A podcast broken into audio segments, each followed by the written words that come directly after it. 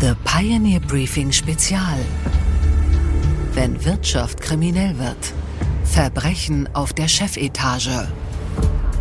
Einen schönen guten Morgen allerseits. Mein Name ist Gabor Steingart und wir starten jetzt gemeinsam in diesen neuen Tag. Ich heiße Sie herzlich willkommen zu unserer letzten Folge der Akte Winterkorn, das Dieseldrama des VW-Chefs. Hier wird uns der Handelsblatt-Enthüllungsjournalist Martin Murphy erklären, warum Dieselgate seiner Meinung nach nicht weniger als ein Totalausfall war, und zwar ein Totalausfall des gesamten Systems Volkswagen.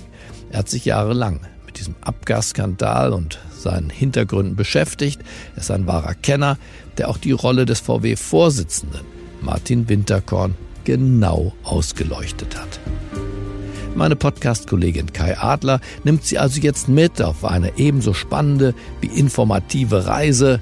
Abfahrt. Die Akte Martin Winterkorn. Das Dieseldrama des VW-Chefs. Folge 3.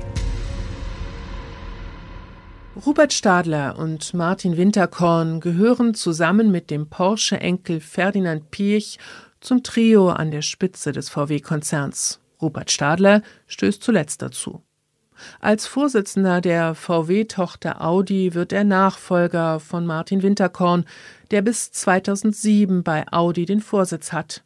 Winterkorn hingegen folgt seinem Ziehvater und Protégé Ferdinand Pirch nach Wolfsburg.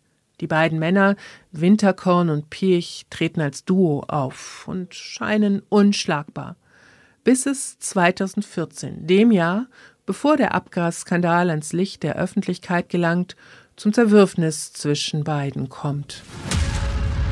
Das fand einige Monate vorher halt ein Machtkampf im Konzern statt, Piech oder Winterkorn. Dazu muss man wissen, dass Piech eigentlich der Chef in dem Unternehmen war. Der wusste, was passiert. Also Winterkorn ist in seiner, ich sag mal, in seinen Fähigkeiten auch maßlos überschätzt. Also der ist kein Motorenkenner, der ist, der kann mit Autos umgehen, aber der kann nicht Struktur, der kann nicht großes Unternehmen, der kann keine Zahlen. Pirch ist ein, ein weitblickender Stratege gewesen. Der nimmt auch mal Ergebniseinbußen in Kauf, wenn man halt weiß, wenn er weiß, wohin er will. Und das konnte man bei ihm sehen. Alles, was wir strategisch gesehen haben, war Pirch. Ein clandestines Kartell. Martin Winterkorn ist, anders als Ferdinand Pirch, nicht in den deutschen Automobiladel hineingeboren, sondern stößt von außen zur Unternehmerfamilie Porsche Pirch dazu. Ein Emporkömmling aus vergleichsweise einfachen Verhältnissen.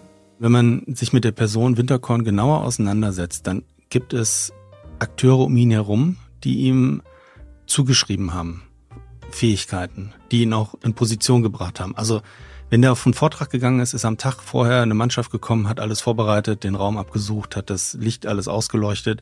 Der ist nicht einfach gekommen und hat einen Vortrag gehalten. Also der wurde immer inszeniert. Winterkorn ist eine Inszenierung. Der promovierte Ingenieur, der bei VW eine rasante Karriere macht, ist als enger Vertrauter Piechs dessen rechte Hand. Der Macher mit Blick fürs Detail. Bis ins Jahr 2014. Es ist wie in einem schlechten Western.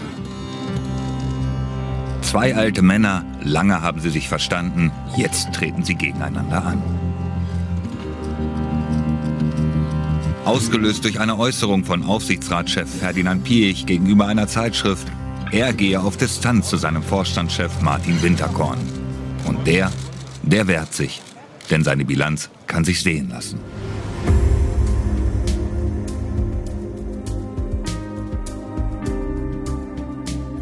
Soweit unsere Kurzversion. Die komplette Ausgabe hören Sie als Teil unserer Pioneer-Familie. Wenn Sie noch nicht an Bord sind, nutzen Sie unsere Testangebote. Alle Informationen dazu finden Sie auf thepioneer.de. Ich hoffe, wir hören uns in aller Ausführlichkeit wieder. Es lohnt sich. Wenn Wirtschaft kriminell wird. Die Akte Martin Winterkorn.